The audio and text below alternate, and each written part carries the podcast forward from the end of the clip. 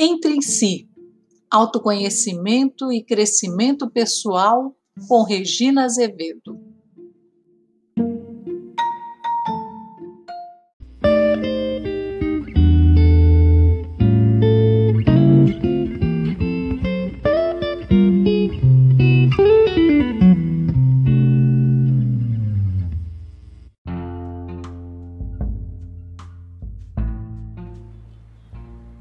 Vaidade, o ego sem dono. Oito da manhã. Com meu relógio mental ajustado para esse horário rotineiro, abro os olhos sonolentos para um novo amanhecer. Acordo sempre de bom humor. Todo dia é uma promessa de vida, o que por si só já é uma bênção dos céus. Os cabelos embaralhados, o olhar caído de cachorro São Bernardo e a pele pálida, contemplo o espelho. Banho o rosto com água fria e finalmente percebo o despertar da consciência. Os olhos, agora mais atentos, observam com certa preocupação um sombreado de olheiras. Pensando bem, talvez o dia nem seja tão bom assim. Preciso parar de comer carne e deixar de lado as tentações da mesa. Comer e beber só até às 11 da noite, como aprendi com o mestre taoísta Liu Pailin. Depois disso, o fígado está dormindo. Isso mesmo, boa ideia. Com um pouco de disciplina e dieta alimentar, talvez minha aparência recupere o vício e o frescor dos 20 anos. Acendo a luminária e dou um close com o espelho de aumento. Nossa, mais uma ruguinha. Uma nova linha de expressão, como dizem elegantemente algumas vendedoras de cosméticos. São essas pequenas e inevitáveis novidades que nos fazem sentir cada dia mais velhos. Até os 30, você tem a cara que a vida lhe deu depois dos 30, tem a cara que você merece. Era isso que dizia Coco Chanel. Hora do de jejum. Ok, vamos pular essa parte porque eu preciso emagrecer 4 quilos para ficar igualzinha à moça do seriado da TV. Faltam-me uns 18 centímetros de altura e aquela pele aveludada que despedaça corações mas esses detalhes eu resolvo depois. Abro o armário e alcanço uma camiseta, um moletom qualquer, calço meias felpudas e o tênis mais velho que consigo encontrar. Penteio os cabelos com os dedos, pego a bolsa e corro à garagem. Nove quilômetros me separam da associação onde pratico Tai Chi Chuan. Quanto mais cedo, melhor, é verdade mas não aceito o prazer que impõe sacrifícios. Por isso, ainda me permito cultivar o péssimo costume de me deitar e levantar altas horas. No caminho, há um farol demorado, bem em frente a uma academia de ginástica. A fachada elegante de vidro e concreto, com detalhes em cores vivas, sugere dinamismo. A porta giratória no vai e vem constante reforça a ideia do agito. Como numa vitrine, corpos jovens e também recalchutados se exibem. Não sei o que vai por aquelas mentes, mas os corpos suados parecem exauridos, num desperdício de energia. Com fones nos ouvidos e o olhar distante, as pedaladas na bicicleta ergométrica, executadas através de gestos mecânicos, sugerem a separação de duas metades distintas. Corpo e mente parecem estranhos um ao outro. Enquanto o primeiro se ocupa, a outra se preocupa. Paredes forradas de espelhos permitem observar-se sob todos os ângulos. Sempre há um ponto a ser aprimorado em nome da perfeição. Até hoje não assimilei que estigma perfeccionista é esse. A maioria dos atletas de academia que conheço pouco se preocupam com a saúde, é por puro senso estético. Alguns até continuam fumando feito chaminés, comem e bebem desregradamente, sofrendo muito e sentindo pouco prazer. Queixam-se de cansaço, reclamam dos resultados ainda insatisfatórios, do tempo perdido, dos sacrifícios. Uma vida perfeita corre lá fora como meta a ser perseguida. Muito mais saudável, porém, seria se dar um tempo e examinar com cuidado a própria ecologia interior. Do outro lado da rua, um outdoor plantado num relógio exibe uma mulher maravilhosa que parece dar a receita para se ter os cabelos perfeitos. Para minha surpresa, não se trata de mais um comercial de shampoo, mas de um óleo comestível indicado para o preparo de frituras. Pois é, beleza também vem de colesterol. Goela abaixo, os mitos da vaidade nos vão sendo entuchados. Eu gosto mais de mim quanto mais me pareço com aquilo que os outros esperam que eu seja. Aviso aos navegantes dos misteriosos mares da vaidade que, por mais que nos maquiemos e enfeitemos, jamais conseguiremos chegar à perfeição das capas de revista, a menos que nos submetamos aos mágicos retoques do Photoshop, que garantem sempre a melhor impressão. Curiosidades gráficas e fotográficas à parte, aquilo que vemos diante do espelho é arte final, não é rascunho, estejamos satisfeitos ou não. Eu me amo, eu me amo, não posso mais viver sem mim. Esse é o refrão da música satírica do grupo paulista Ultraje a Rigor. E nos lembra que nesse exercício equivocado de amar-se, muitos valores internos da mais alta importância vão sendo relegados ou substituídos. Aí já não é prática de autoaceitação, mas é uma busca desesperada de uma identidade que sirva de fachada, de escudo, para estabelecer uma relação com o mundo lá fora. As armaduras protegem, mas também inibem nossos sentidos em relação à realidade exterior e não nos dão chance de entrar em contato com o novo e nossas necessidades e desejos mais íntimos ficamos na mesmice do eu sou, sem perceber o quanto fluímos e aprendemos quando apenas nos deixamos estar. A imagem do eu maravilhoso que se basta e que se apaixona por si mesmo, chegando a morrer em nome dessa autoestima exacerbada, está presente no mito de Narciso, o belo rapaz que desprezava o amor. Assediado por várias ninfas, um dia despertou o amor de Eco, a jovem tagarela que havia sido punida por Hera.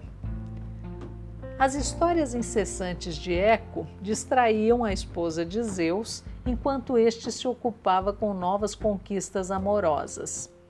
Por isso, a ciumenta Hera pôs fim ao falatório de Eco, condenando a ninfa a apenas repetir as últimas sílabas das palavras pronunciadas ao seu redor. Eco passa a perseguir o objeto de sua paixão, mas não consegue se comunicar com Narciso. Entediado com aquela repetição incessante, o jovem pede à ninfa que apareça, mas quando ela tenta abraçá-lo, ele a repele. Infeliz, Eco se refugia numa caverna com seus lamentos até tornar-se pedra. Revoltadas com o triste fim da jovem, outras pretendentes rejeitadas pedem a Nêmesis uma punição exemplar para o cruel Narciso. Com seu senso de justiça, Nêmesis faz com que ele, voltando de uma caçada num dia de intenso calor, se debruce sobre um lago para beber água. Ao ver a própria imagem ali refletida, Narciso se apaixona perdidamente pelo belo rapaz e torna-se insensível a tudo que o rodeia até o momento em que tenta abraçá-lo e beijá-lo afogando-se no lago. Conheço muitos narcisos modernos. Refletindo sobre suas histórias, percebo que, na maioria das vezes, como no mito, a atitude narcisista advém de malogros amorosos.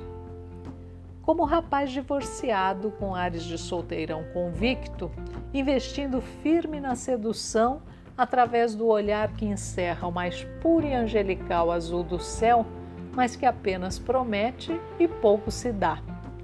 Sua alma transparente é embaçada pelo escudo protetor do não envolvimento. Preocupado em amar-se, não abre espaço para ninguém mais que possa lhe oferecer carinho e atenção desinteressados. Mulheres inteligentes são perigosas, ele afirma. Elas põem em risco a frágil estrutura erguida a duras penas, uma estaca escorando aqui, um pouco de reboco tapando uma rachadura ali. Não concordo com sua proposição. Observando seu modelo de mundo, acredito que para ele, mulheres em geral são perigosas. Talvez por isso ele insista em se divertir com garotas mais jovens e sem propósitos delineados, como um menino na mais tenra idade que gosta de brincar com bonecas. De longe eu o contemplo, e sob o meu ponto de vista, ele é apenas uma presa indefesa em potencial da loba malvada que se dispõe a soprar, soprar, até fazer a casa de suas convicções desabar. Num bar de gente descolada, deparei com uma cena que seria cômica se não fosse trágica. Em torno de uma grande mesa redonda, quatro rapazes com ares de quem conta vantagens bebericavam e riam. Um outro, todo pendurado em etiquetas de grife e com um perfume enjoado que envolvia todo o quarteirão, chegou por último e se alojou no ninho de predadores.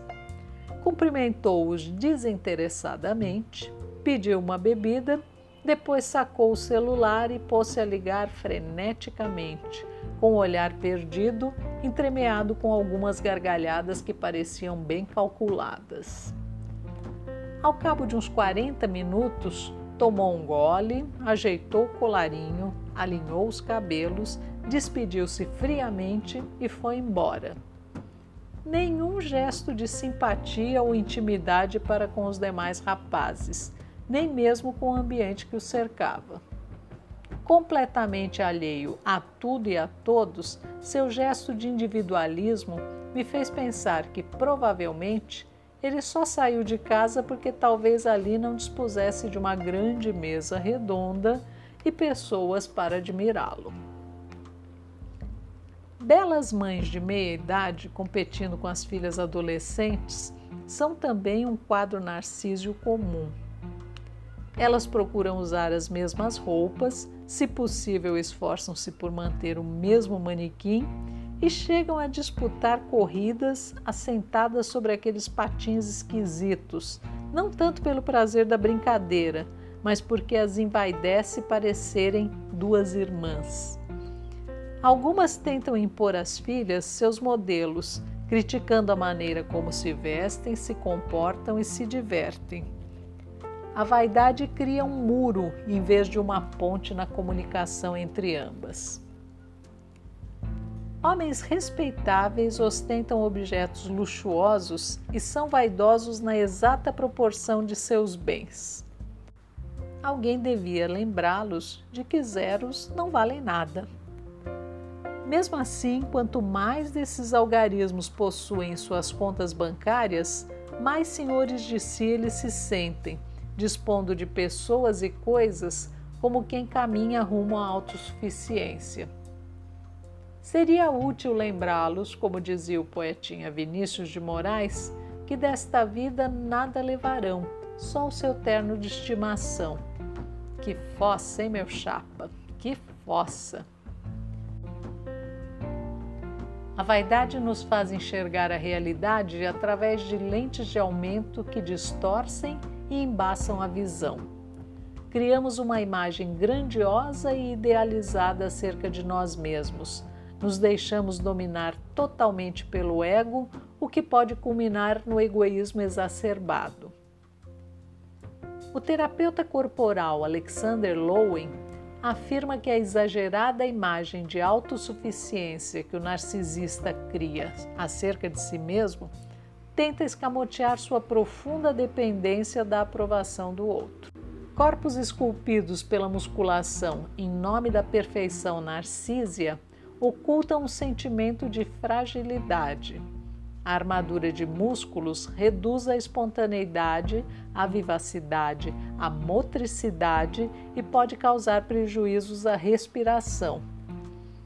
Tentar atingir um modelo perfeito, segundo os ditames da moda, priva o indivíduo de apreciar os bons sentimentos inerentes à natureza do seu corpo, tal como ele é. Autoestima, por excelência, foi a palavra de ordem da geração adepta aos analistas de divã.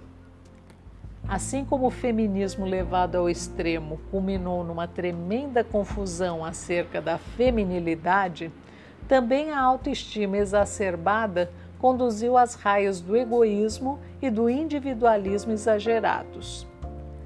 Nesse contexto, o narcisismo é apenas uma das ferramentas de que se valem os adeptos do eu sou mais eu, também conhecido como Clube do Eu Sozinho. Cada qual parece ter reinventado à sua maneira os sentimentos, criando códigos totalmente incompatíveis autoestima e autossuficiência exageradas tornaram-se agentes da solidão, mal de que muitos se queixam. Em pleno século XXI, impõe-se uma revisão urgente acerca do que seja autoaceitação e autossatisfação. Somente tendo aprendido a lição acerca de quem somos, tornamos-nos capazes de interagir com o mundo trocar, aprender. A primeira aula acerca da nossa individualidade passa pelo capítulo de enxergarmos também nossas deficiências, partindo para nosso aprimoramento pessoal, em vez de simplesmente nos aceitarmos da maneira que somos. Cientes disso, como prega o mestre tibetano Tartantuco, dificilmente mantemos atitudes de superioridade em relação aos outros, abrindo-nos às trocas, já que estamos todos no mesmo patamar evolutivo. Esse autoexame permite uma conscientização maior, não apenas de nós mesmos, mas da humanidade como um todo. Quando nos olharmos sinceramente e conseguirmos enxergar alguma coisa a mais, além da fachada estampada na nossa face, sem dúvida estaremos numa boa direção. Na volta do treino, ao refletir sobre narcisismo e vaidade, senti suavizarem algumas rugas. Um belo sorriso ilumina minha face, clareia as olheiras, descansa minha pele e relaxa meu corpo. 4 quilos acima do peso ideal fazem com que eu pareça saudavelmente comigo mesma.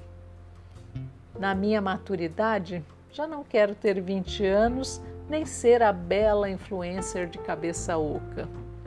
Ao olhar no espelho, no fundo dos meus olhos, Quero ver apenas o reflexo de uma alma eternamente bela.